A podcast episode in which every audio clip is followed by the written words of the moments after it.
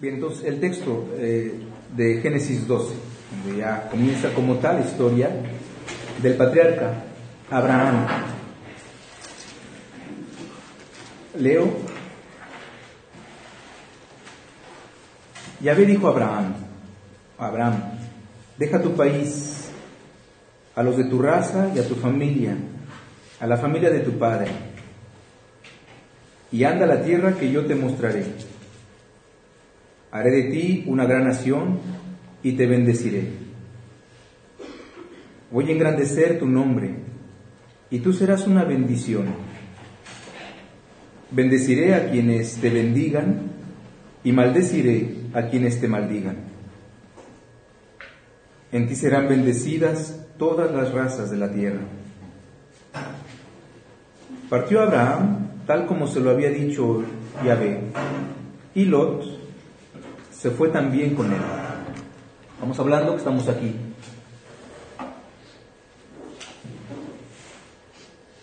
Y de aquí Abraham entonces parte hacia la tierra de, de Canaán. Abraham tenía 75 años de edad cuando salió de Harán. 75 años cuando salió de Harán. Abraham tomó a su esposa, Sarai, y a Lot, hijo de su hermano, con toda la fortuna que había acumulado. En, el, en, la, en, la, en la, genealogía, eh, Nahor, el abuelo de Abraham, cuando engendró, cuando tuvo a su, a su primer hijo, a Terá, papá de Abraham, ¿tenía cuántos años? 29. 29 años. Vemos cómo fuimos descendiendo, o sea, igual, porque entonces el, los hijos van, van a ir llegando cada vez más, más temprano, porque vamos descendiendo la longevidad.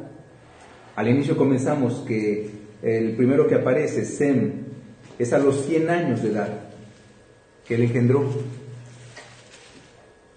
Cuando llegamos al abuelo de Abraham, como ya la longevidad bajó, entonces él engendra a los 29 años. Pequeño detallito que a veces pasamos, o sea, que no vemos muy bien, porque aquí con Abraham se está diciendo que tenía cuántos años? Cuando digamos que la media para tener a tu primer hijo ya en ese momento era de 30 años. Estamos hablando de 40 años más, 45 años. Entonces, quiere decir que hay un problema con él. Aquí va a ser uno de los primeros dramas justamente de Abraham, ya una cuestión que tocó este, este Pablo. Eh, si hubiéramos seguido la, continuidad, normalmente Abraham debió de haber engendrado también, pues, grosso modo, por ahí de los 25, 30 también. Lo normal. Y sin embargo ya tiene 75 años cuando salió de Harán, y claro está, vamos a ver, que no tiene descendencia todavía.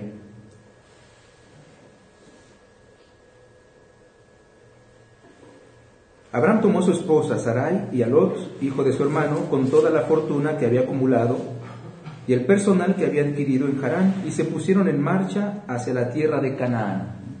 Van a, van a, a descender. Entonces, en Canaán, entraron en Canaán, y Abraham atravesó el país hasta llegar al lugar sagrado de Siquem, el árbol de Moré, al árbol de Moré. En aquel tiempo los cananeos ocupaban el país. Yahvé se apareció a Abraham y le dijo, le daré esta tierra a tu descendencia. A consecuencia de esto, Abraham edificó un altar a Yahvé que se le había aparecido. Primer momento de la promesa de la tierra. Que son textos que conocemos o al menos eh, frases o situaciones que conocemos como cristianos, ¿no? La tierra prometida, Dios prometió. Pero ahora vamos a irlo ubicando porque muchos de ustedes eh, no han leído estos textos como tal. Es decir, quizás los han escuchado en la liturgia, pero ahora vamos a ir a esa lectura.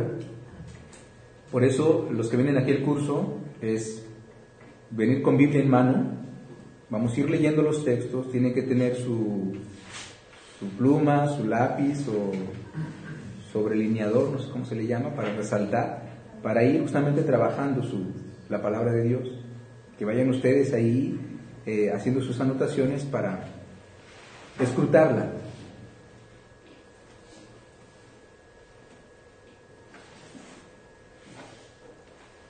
Entonces, primer momento de, segundo momento donde Dios le habla, el primero para sacarlo de su país, el segundo ya eh, ahí en Canaán, Dios le dice, te daré esta tierra, le daré esta tierra a tu descendencia.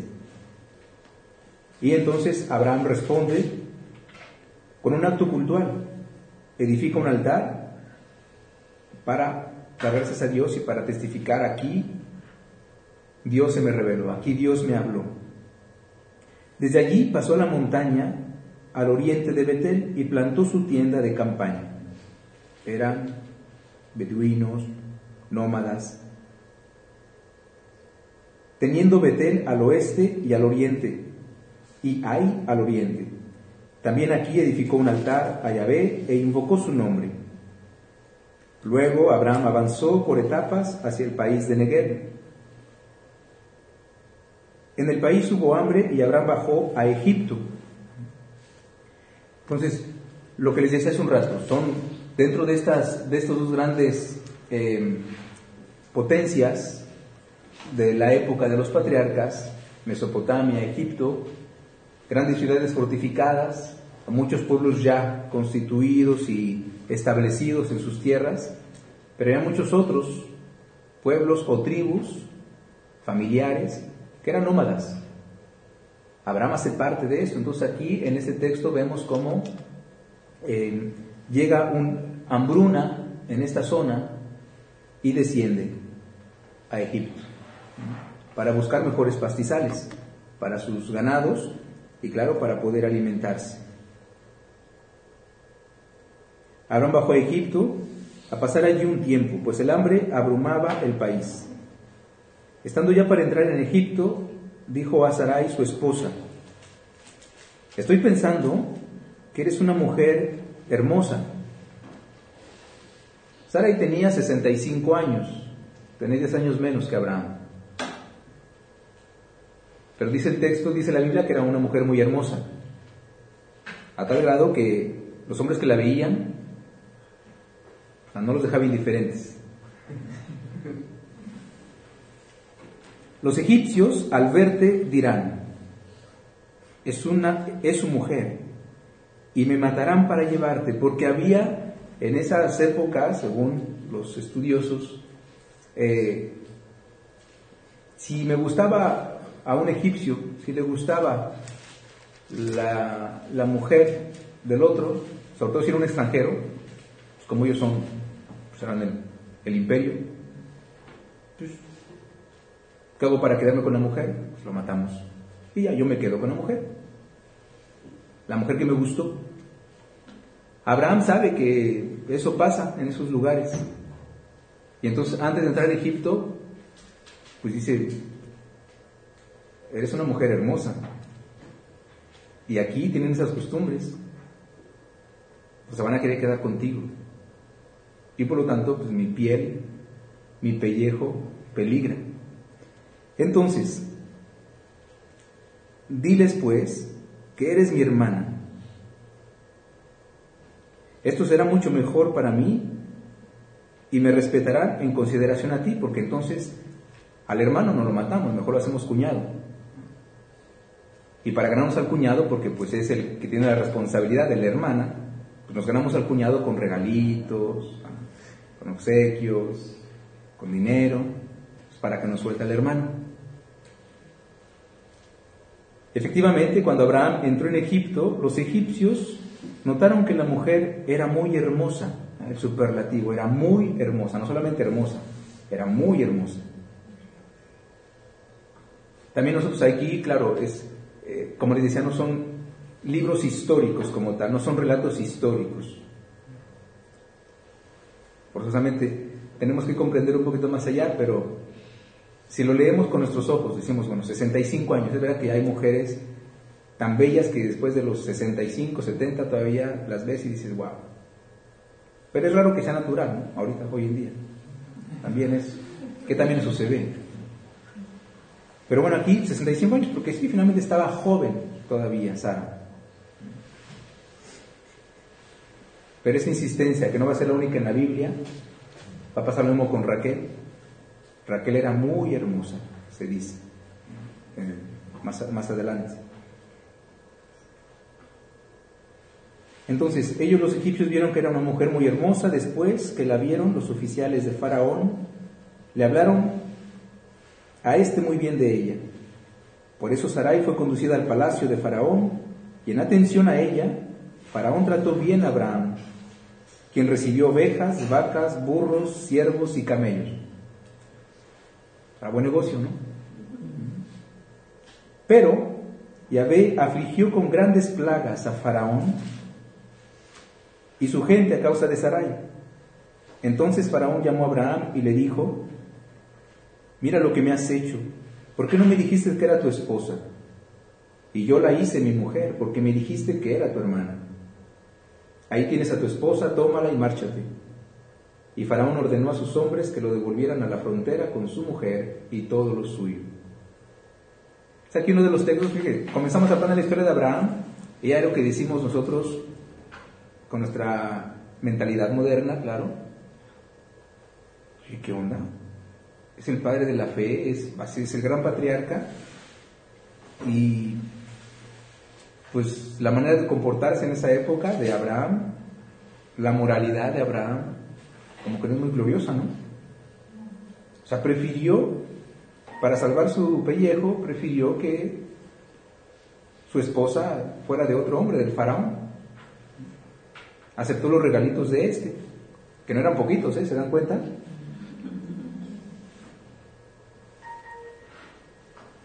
Ovejas, vacas, burros, siervos, camellos. No era un... Y uno se puede decir, bueno, ¿qué? ¿Por qué no? Y aparte cuando sabemos que no va a ser la primera vez, o sea, que lo va a ser una segunda vez. Aunque la segunda vez Dios, ya con el rey de eh, Abimelech, si no mal recuerdo, em, no va a permitir a Abimelech que toque a Sarai. Pero es Dios el que va a intervenir, como diciendo, ya basta. Porque también vamos viendo esa pedagogía. Finalmente, esta, recordemos ¿no? que venimos de la prehistoria de Israel, o de la humanidad, mejor dicho, con los primeros 11 capítulos del Génesis, el pecado que vimos, que vino justamente a, a, a poner todo este desorden en el cosmos, en la tierra, en el orden creado por Dios, y también les dije así de pasadita la vez pasada, el matrimonio. El matrimonio atacado desde el inicio. Con la primera pareja, Adán y Eva. La división que se creó en, en Adán y Eva. El corazón mismo que ya va a estar dividido, etc. Entonces, toda esta deformación del pecado que es real, y aquí también los autores sagrados tratan de hacer ver esto. finalmente ya uno está perdido entre, entre esas maneras de hacer de las culturas. Y finalmente uno dice, bueno, pues vamos a hacer para salvar el pellejo y ya la moralidad no es la misma, claro está, que tenemos hoy. Eso no quiere decir que antes era permitido y hoy no. Sino que en el segundo momento, que va a ser en el capítulo siguiente, con Abimelech, que va a querer hacer lo mismo. Pero nada más que ahí ya Dios va a impedir que Abimelech la tome como mujer para manifestar que, ¿no? que, eso, que, eso, que esos son ya costumbres y cosas que se han instalado en las naciones, pero que el origen de las cosas no es así, que Dios no está de acuerdo con ese tipo de, moralidad, pero como Dios va a conducir justamente la historia de la salvación, Dios va a sacar a sus hijos, a su creación, de ese pecado y sus consecuencias, y ahí va a comenzar, justamente está comenzando esta historia de salvación, para irnos sacando de ese fango en el cual la humanidad se había metido, en donde ya la razón estaba completamente obstruida, estaba obscurecida. Y a pueblos como estos tomaban esas costumbres y ni siquiera Abraham, estamos también hablando del inicio, ¿eh? o sea, está Abraham, primera, primeras manifestaciones de Dios, todavía no es el Abraham. Entonces toda esta, esta eh, manera de narrar estos hechos es para mostrarnos también esta pedagogía. Dios nos toma desde donde estamos, así tal cual, bien torcidos. Y poco a poco nos va sacando. Ya un capítulo después manifiesta Dios que no, esto no debe de ser. Eso de permitir que tu, darle a tu esposa para salvar tu pellejo y simplemente para, y aparte sacando, aunque no era esa la intención, pero sabía que finalmente lo recibió. El texto no dice, Abraham se fue de Egipto y dejó ahí las vacas, camellos, se lo llevó todo. y su esposa. Entonces, es una, es una manera muy arcaica de, de presentar los hechos, pero para manifestar, creo yo, justamente eso, el pecado. El pecado que realmente había hecho grandes distorsiones en el corazón y en la mente de los hombres. Em, no vamos a leer todos los textos ahí, ese es porque es la entrada, el, el 12. Em, en el capítulo 14, pues Abraham y los reyes, justamente va a ser la, eh, con Abimelech que va a querer hacer lo mismo que con el faraón, como ya les digo, y Dios prohíbe, y realmente impide Dios mismo. Em, e igual Abimelech pues lo manda lejos, dándole también lana. Em, y después viene este momento importante, el capítulo 15 del Génesis, que va a ser la promesa, la alianza con Abraham. En el capítulo 8, 9 del Génesis tenemos la alianza con, con Noé, la primera alianza, que aunque no vimos, pero sí se los marqué en, en, el, en la clase pasada, la, alianza con Noé, con el arco iris. Aquí tenemos la segunda alianza, aquí ya con Abraham, y vamos al capítulo 15. Después de estos sucesos, Yahvé dijo a Abraham, dirigió su palabra a Abraham en una visión y le dijo, no temas, Abraham, yo soy tu protector el no temas. Es algo que tienen que ir poquito a poquito subrayando en sus Biblias. ¿eh? Juan Pablo II hizo de esta frase su caballo de batalla. No tenga miedo. Todas las veces que la Biblia, desde el primer libro hasta el último, Dios que nos dice, no tengas miedo. ¿Se acuerdan del domingo pasado? ¿A quién le dijo Dios, no tengas miedo? Los novicios no responden. El domingo pasado en la misa, si fue una misa, ¿no? Amén. ¿A quién le dijo Dios no tengas miedo? Diez, nueve, ocho. Bueno, ustedes están como yo, tenemos Alzheimer prematuro. Primera lectura, profeta Jeremías no tengas miedo, no les tengas miedo, veles hablar, anúnciales mi palabra, no les temas porque si no yo te voy a hacer temblar ante ellos. No tengas miedo porque yo iré contigo. Con este tema tendríamos que tener ahí un gran, un gran trabajo bíblico. Todas las veces que Dios dice, desde la primera página hasta la última de la Biblia, no tengas miedo no temas. Es una de las primeras palabras que tenemos que recibir en el corazón cuando leemos la Biblia, porque todos somos miedosos. Pedro era un miedoso y más que eso, hasta cobarde. Jesús le dirá ese día, ¿por qué, ¿por qué dudaste, hombre de poca fe? ¿Por qué tanto miedo? Los apóstoles estaban, pensaban que era un fantasma y gritando como señoritas. Y Jesús les dice, ¿Qué es ese griterío? ¿Por qué tienen miedo? Eh, es verdad, las situaciones de la vida, lo que Dios nos pide, nuestra vocación, la santidad, los desafíos o los retos que Dios nos lanza personalmente. Y Dios sabe que que sí, que somos miedosos y por eso está constante, no tengas miedo. Aquí Abraham desde el inicio, no tengas miedo, Yo soy tu protector, así como le dijo a Jeremías, porque yo estaré contigo. Así como les dijo a los apóstoles Jesús un día. Así termina Juan el capítulo 16 de su Evangelio. En el mundo sufrirán mucha persecución, pero ánimo. Yo ya vencí al mundo, yo estaré con ustedes, lo diré en Mateo todos los días, hasta el fin del mundo. Ánimo, no tengan miedo. Y eso hay que escucharlo siempre de Dios. Aquí estamos hablando de esta misión que le da Abraham. Aquí va a ser la primera alianza con Abraham, o sea, con él, con su persona. Y así comienza Dios, no tengas miedo. Yo sé que lo que te voy a pedir es más que tus propias fuerzas, que no lo, vas, que no lo puedes cumplir por ti mismo, pero no tengas miedo, yo estoy contigo. Tu recompensa será muy grande.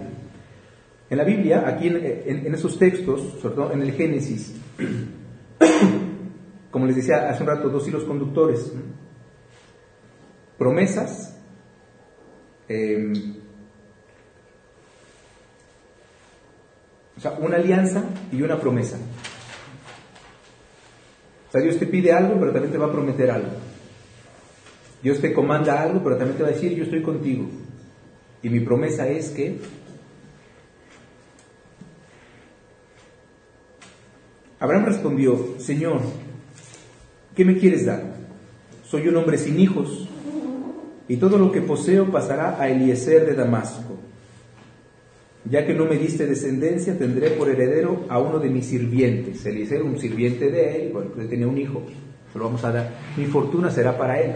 Ahí el autor sagrado nos manifiesta ya, igual regresemos a la, a la, genealogía, o sea, cómo, cómo comenzamos esta historia al final del capítulo 11.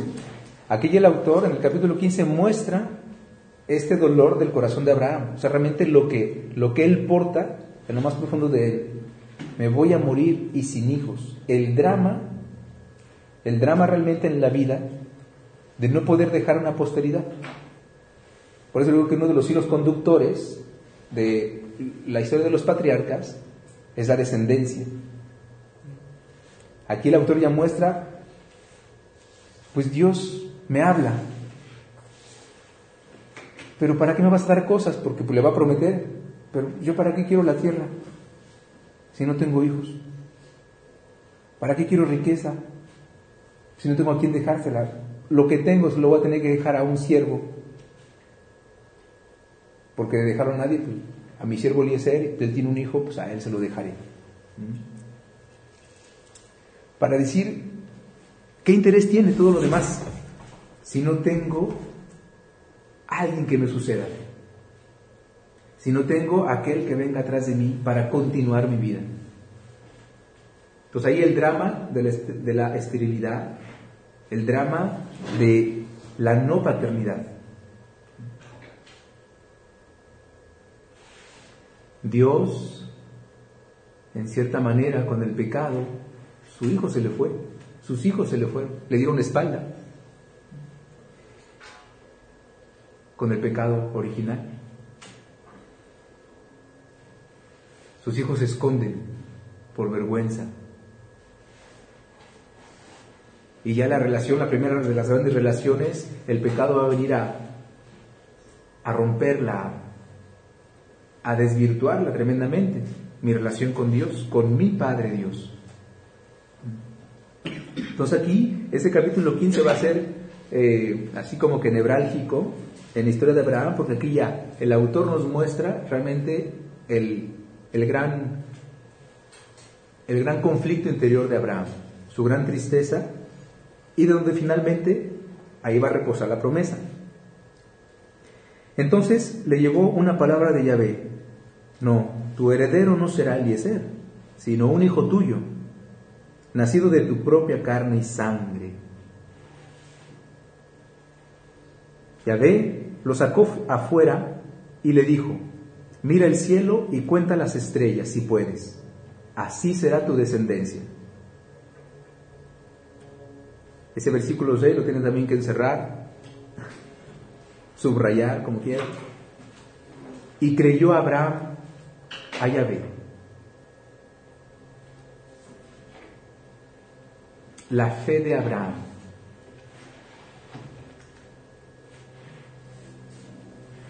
Nosotros, cualquiera de nosotros, pienso, seguramente hubiéramos dicho, como las estrellas del cielo. Para empezar, ¿qué hombre puede tener tantos hijos? El raciocinio, ¿no? Enseguida. O, no, no, espérate, Señor, pero con uno que me des ya, con uno basta, ¿no? Ah, tampoco exageres, Con uno, o sea, nada más uno. ¿No? Abraham recibe esa palabra de Dios y la cree. ¿Se acuerdan lo que les dije el, el semestre pasado?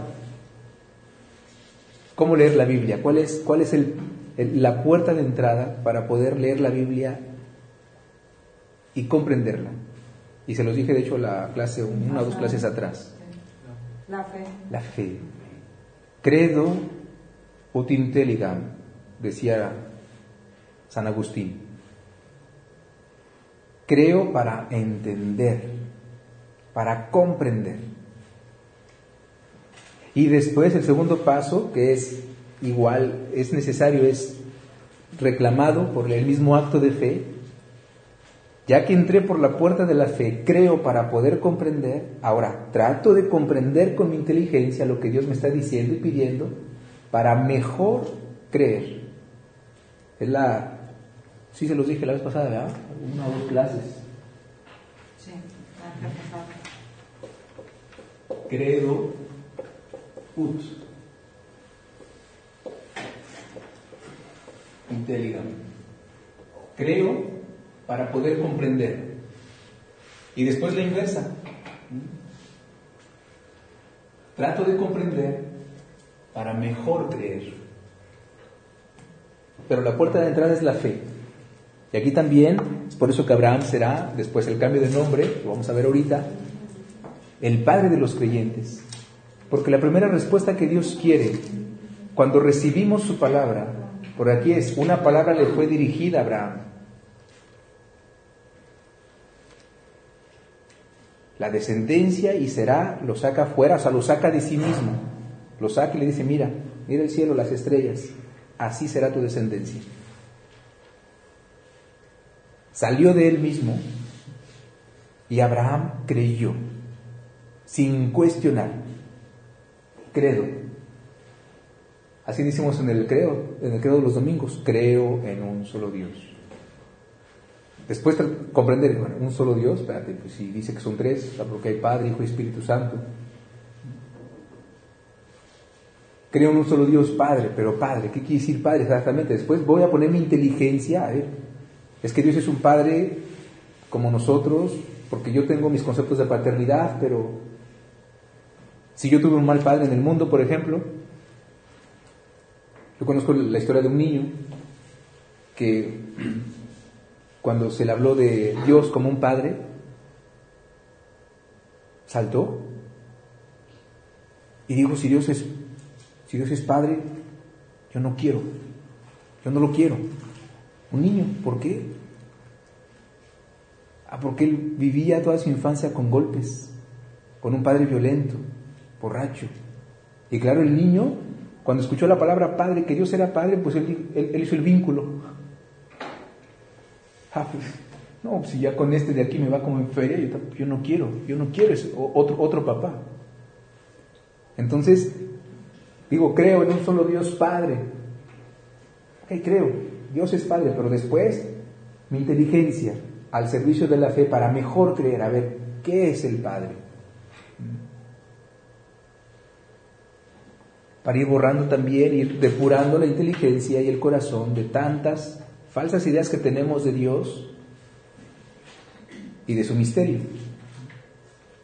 Abraham creyó la fe. Benedicto XVI nos dio un año de la fe, ¿se acuerdan? 2010, si no me recuerdo. Y nos dio una pequeña bula, un pequeño documentito, Porta Fidei, la puerta de la fe donde nos anunciaba este año de la fe, o sea, consagrado, y que nos pedía, pido a los cristianos, pido a los católicos, que sea un año de reflexión, que reflexión sobre, sobre esta gracia que hemos recibido, la fe. ¿Qué es la fe? Y la puerta de la fe, que es fundamental, si no pasas por esa puerta de la fe, no podrás entonces comprender. Si nos detuviéramos ahorita en, la actitud de Abraham, pero es, es inconcebible. ¿Cómo es posible que Abraham haya permitido que su esposa estuvo en brazos de otro hombre, que recibió los regalos y simplemente por salvar su pellejo? Y ya te quedas en eso, en tu, en tu razonamiento que, que, que sensiblemente y racionalmente nos, nos choca. A un hombre sensato. ¿Y qué haces? Cierras la Biblia.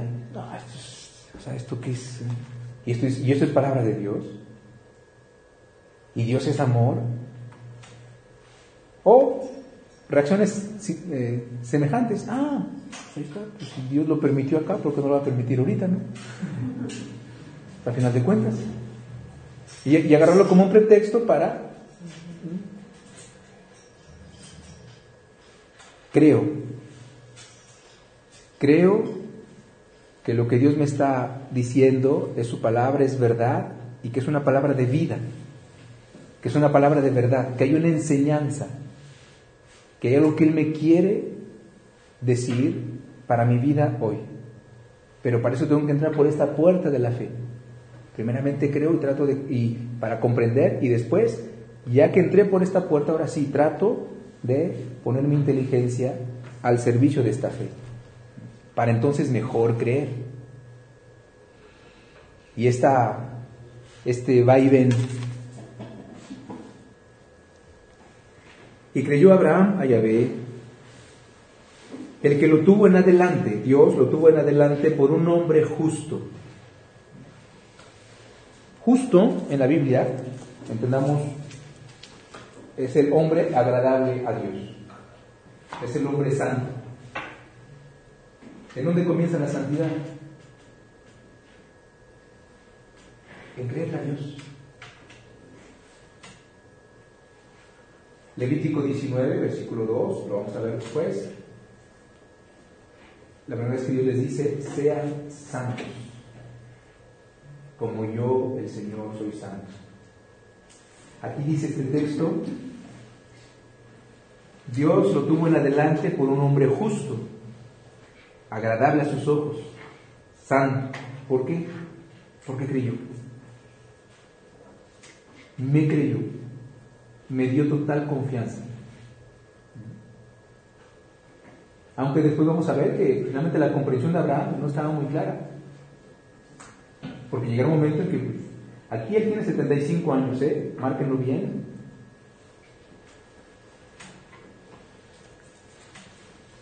Abraham le preguntó, el hombre entra en diálogo con Dios. Entonces el primer momento en donde vemos que Abraham entra en diálogo con Dios, hasta ahí Dios le había revelado.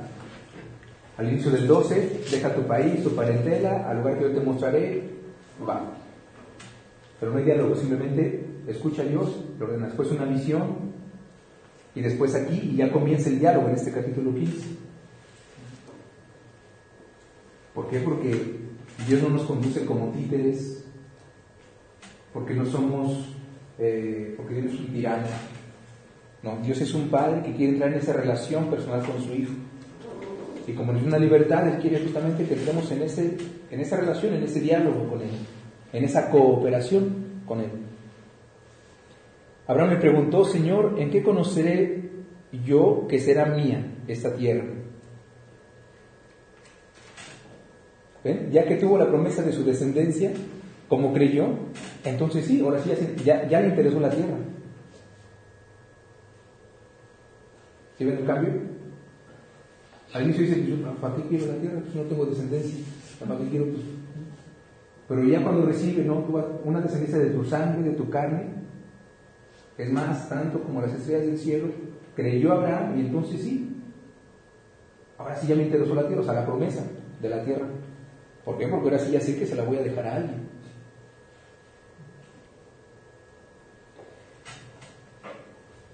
Dios le contestó, tráeme una ternera, una cabra y un carnero, todos ellos de tres años, y también una paloma o un pichón.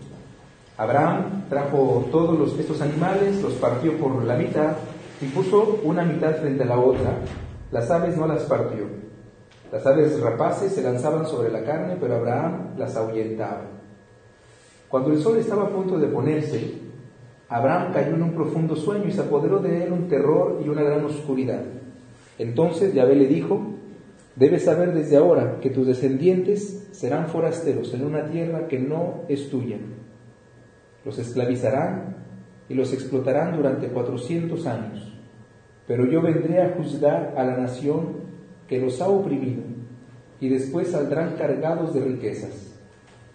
En cuanto a ti, irás a reunirte con tus padres en paz y serás sepultado después de una ancianidad dichosa.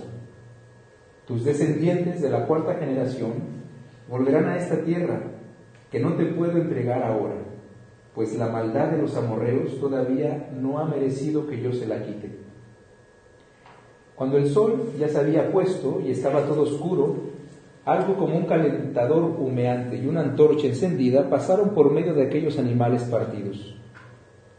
Aquel día Yahvé pactó una alianza con Abraham diciendo, a tu descendencia daré esta tierra desde el torrente de Egipto hasta el gran río Éufrates. El país de los quenitas, de los ceniceos y de los cadmoneos, de los hititas, de los fereceos y los refaitas, de los amorreos, de los cananeos, de los gergeseos y los jebuseos. Ese capítulo 15 es la alianza con Después va a venir el, signo de la alianza. Eh, y ven aquí ya también la... ¿Por qué lo que vamos a hacer? No vamos a leer todo lo demás a los otros patriarcas. Eh, nos vamos a ir después al, al Éxodo.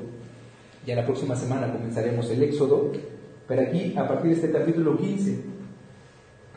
¿Por qué? Porque el Señor también le hace ver aquello que va a pasar. Debe saber que desde ahora Debes saber desde ahora que tus descendientes serán forasteros en una tierra que no es tuya. Ya esta profecía de lo que va a ser Egipto. Después, me parece importante estos detalles eh, de los textos que no son detalles, ¿Por qué? Porque, como les decía, Dios quiere entrar en una relación íntima con nosotros. Es una relación personal, es una relación realmente de mi Padre conmigo, con su criatura, que me creó a su imagen y semejanza, inteligencia, voluntad. Que no forza, que Él quiere entrar en esa relación conmigo. Y Dios nunca nos engaña. Ya le prometió, ¿sí? tú tendrás una descendencia, tendrás esta tierra, pero quiero que sepas que esta misma descendencia un día será esclava, caerá en manos de un pueblo opresor, pero yo la sacaré de ahí. Jesús tampoco nunca nos engañó. Un día, un día me colmó un poquito el buche escuchar a tanta gente decirme, ay, es que qué difícil ser cristiano, o cuando vienen a la dirección espiritual, ay, padre, es que qué difícil, o parejas que vienen a comentar sus problemas con sus, en sus matrimonios, ay, es que es bien difícil, o con los hijos, ay, es que es bien difícil. Un día como que me colmó así y dije, bueno, ¿sabes qué les pasa? Pues claro que no es fácil. ¿Quién dijo que iba a ser fácil el matrimonio? ¿Quién dijo que iba a ser fácil la vida religiosa? ¿Quién dijo que iba a ser fácil ser cristiano en este mundo? ¿Quién dijo que era fácil ser santo? Y me puse de pura curiosidad a hacer un trabajito en el Nuevo Testamento sobre las veces que Jesús, en su boca, de la boca de Jesús, la palabra fácil. No, no tengo ahorita las citaciones, pero tres veces. En tres ocasiones, que casi es el mismo evento, nada más que narrado por diferentes evangelistas, que Jesús dice la palabra fácil en su boca, fácil. Y las tres es para decirnos que no va a ser fácil seguirlo.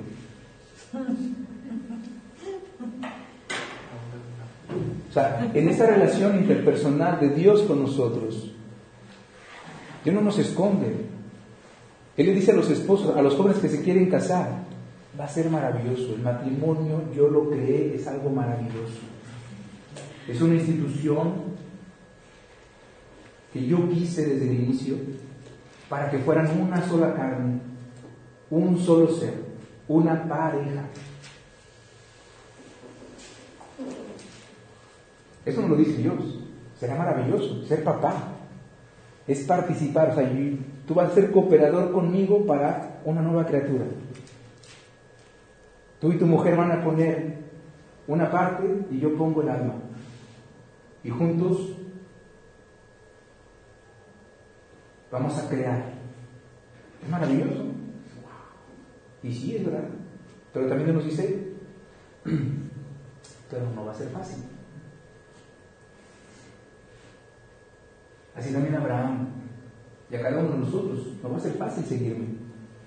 Jesús dijo, el que no renuncia a sí mismo, no cargue con su cruz, no puede ser mi discípulo. El que no quiera pasar por este camino estrecho, por esta puerta estrecha, dice Jesús, ¿no? Hay dos caminos. Uno es muy estrecho, cuesta arriba, hay espinas, hay abrojos, pero te lleva la vida. Hay otro que es muy ancho, fácil a caminar y la mayor parte se van por él, pero lleva un despeñadero, de donde no hay salida después. aquí también es interesante cómo desde el inicio de la historia, la prehistoria de Israel, ya vienen estas palabras de Dios. Te prevengo, Abraham, me has creído, quieres caminar conmigo, pero te prevengo que tu misma descendencia serán forasteros en una tierra que no es tuya, no la que te estoy prometiendo. Los esclavizarán, imagínate. O sea, el hecho de pensar, que mis hijos, mis nietos, ¿serán esclavos? ¿Cómo? Pues sí. ¿Por qué? Porque te voy a decir de lo que... Pero no se queda solamente ahí.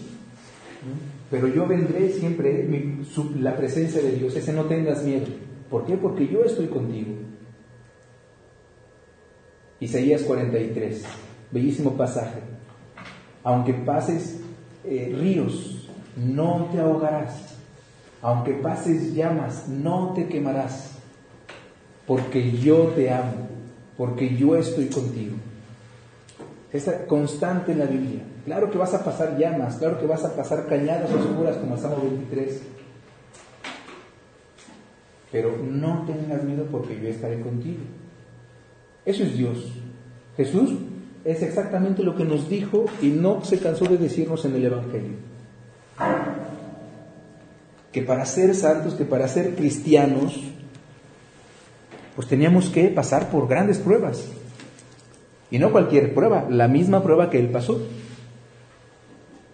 El camino del Calvario, la cruz. Entonces, estas promesas Pacto, alianza, promesas que Dios nos da. Y promesas que Él cumple. Aunque vamos a ver cómo, quizás con eso voy a cerrar. Aquí Abraham tiene 75 años, ¿estamos de acuerdo? Eh, pero ¿qué dice el, el 16? Ya está la promesa, ¿eh? él ya sabe, ya, creyó que sí, que va a tener una descendencia de su carne.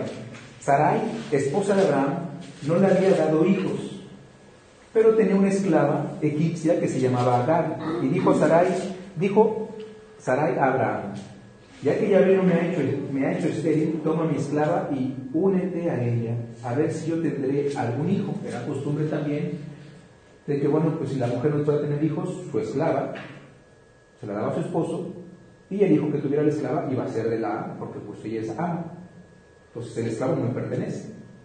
Entonces nada de lo tuyo es tuyo, es mío, hasta los hijos. Entonces le dice al esposo, pues, únete a mi esclava y así tendré un hijo. Y como los hombres somos muy obedientes, obedeció a su esposa y se fue con su esclava. Abraham hizo caso a las palabras de su esposa. Abraham llevaba 10 años viviendo en Canaán cuando su esposa Sarai tomó a su esclava Agar y se la dio a su esposo Abraham por mujer. Diez años. Normalmente, haciendo cálculos, diez años después de la promesa. ¿La promesa cuántos años tenía? Entonces, ¿cuántos han pasado? Diez años, tiene 85 años. Diez años. De que Dios le dijo, no tendrás una descendencia. Diez años. Ya me imagino a Abraham, ¿no? Recibió la promesa esa noche, pues enseguida fue con Sara. Vamos a trabajar porque ya viene, ya viene Y al día siguiente, y la semana siguiente, y al día siguiente, ya y, pasó un año, y dos años y nada, y tres años y nada. Espérate, Dios me prometió. Pero han pasado diez años. Hasta que Sara, sabía, porque claro que Abraham le dijo, oye, pues el Señor me dijo que no, que íbamos a tener un hijo. Diez años después Sara dice, pues, mira, o escuchaste mal, o algo pasó, pero mejor te doy, te doy esclava. Seguramente el hijo vendrá por ella. ¿Se dan cuenta? Para empezar los tiempos de Dios. Dios todas sus promesas las cumple, todas. Pero no te dice cuándo, ni cómo. Y la fe que Él te pide, que Él nos pide, tiene que ir hasta, hasta donde tiene que ir. Diez años después, se une. Abraham pues se unió a Agar, quedó embarazada. Al notarse Agar en este estado, comenzó a despreciar a su señora, quien dijo a Abraham, yo te entregué mi esclava por mujer y cuando se ve embarazada ya no cuento nada para ella. Juzgue y ve entre tú y yo.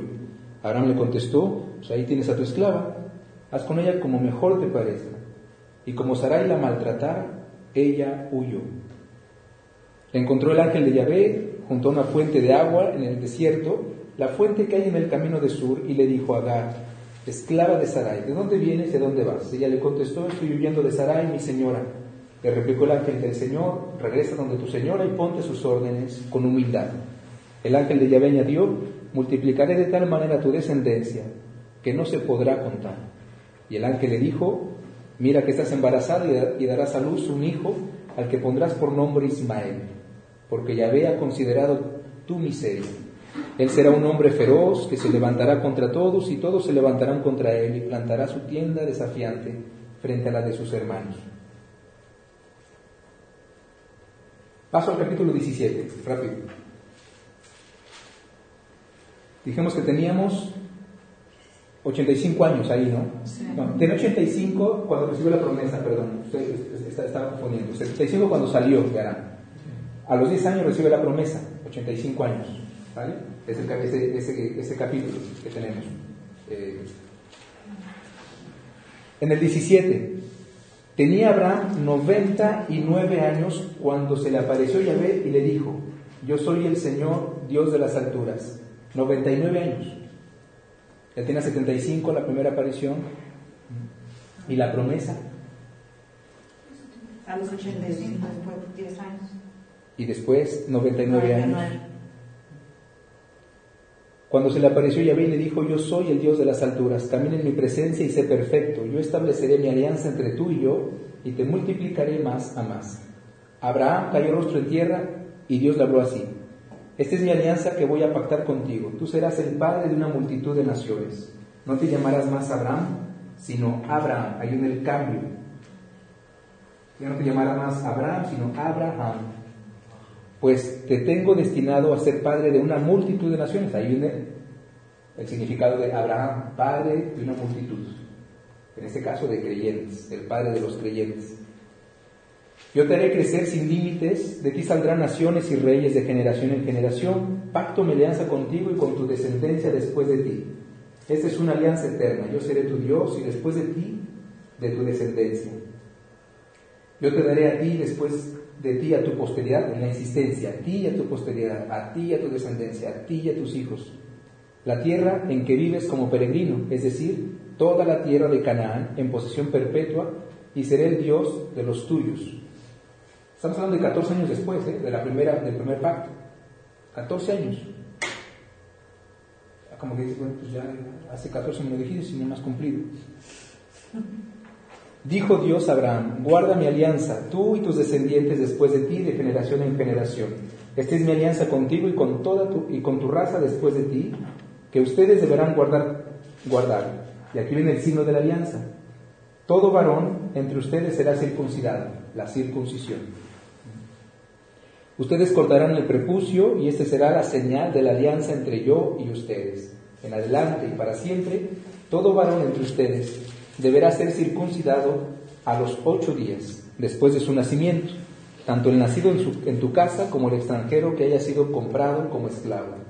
Sea que hayan nacido en tu casa o hayan sido comprados como esclavos, deberán ser circuncidados. Esta alianza mía, grabada en la carne de ustedes, es una alianza perpetua. Todo varón no circuncidado, al que no se le haya cortado el prepucio, será eliminado de su pueblo por haber roto mi alianza. Dijo Dios a Abraham, a Sarai, tu esposa, ya no la llamarás Sarai, sino Sara, también la esposa cambia de nombre. Yo la bendeciré y te daré de ella un hijo. Ahí es más preciso Dios, es Sara. La primera vez le había dicho, será de tu carne de tu sangre, pero aquí ya es con tu esposa, tu esposa, la mujer, no es de esclavo. La bendeciré de tal manera que pueblos y reyes saldrán de ella, la citación de Isaías. Isaías dice, Sara, quien les dio a luz a Israel. Entonces Abraham, agachándose hasta tocar la tierra con su cara, se puso a reír, pues pensaba, ¿acaso le van a hacer un hijo a un hombre de 100 años? Y puede Sara a sus 90, 90 años dar a luz. Y dijo a Dios, Señor, si al menos aceptaras a Ismael para servir tus designios. Abraham ya finalmente también ahí como comienza, a, a, mí se me hace que es Ismael, o sea, realmente esto ya no puede ser, si a los 75 pues ya no se puede soltar a los 100, Sara tiene 90, o sea, como Pero Dios le respondió, de ninguna manera, pues va a ser Sara, tu esposa, la que te dará un hijo y le pondrás por nombre Isaac. Estableceré mi alianza con él y con su descendencia después de él para siempre. En cuanto a Ismael también le fue, a Ismael también te he escuchado. Yo lo bendeciré y le daré una descendencia muy grande y muy numerosa. Será el padre de doce príncipes y haré de él una gran nación. Pero mi alianza le estableceré con Isaac, que Sara te dará a luz por este tiempo el año que viene. Así terminó Dios de hablar con Abraham y se alejó. Tomó entonces Abraham a su hijo Ismael, a todos los nacidos de su casa y a todos los que habían comprado, con una palabra, a todos los varones que habían en una palabra, a todos los varones que había en la familia y los circuncidó ese mismo día, tal como Dios le había mandado. Abraham tenía 99 años cuando se circuncidó y su hijo Ismael tenía 13 años cuando fue circuncidado, 14 años. En aquel mismo día fueron circuncidados Abraham y su hijo Ismael. También todos los varones de su casa, tanto los nacidos de ella como los esclavos. ¿eh? Esta insistencia en esos textos, dice, ya lo dijo una vez, ¿por qué no lo vuelve a repetir? Pero lo dijo una tercera vez. Quiere decir que esto, este, este punto es importante, por eso viene, viene el escritor sagrado, la circuncisión. Y a veces presentó a Abraham junto a los árboles otra revelación. Aquí se circuncida él, su hijo y los de su casa. Y es circuncidado entonces, que después se va a unir a su esposa Sara y concebió Sara a los 90 años. 14 años después de que se lo prometió. La fe implica la paciencia. Gracias por su paciencia y nos vemos la próxima semana, si Dios quiere.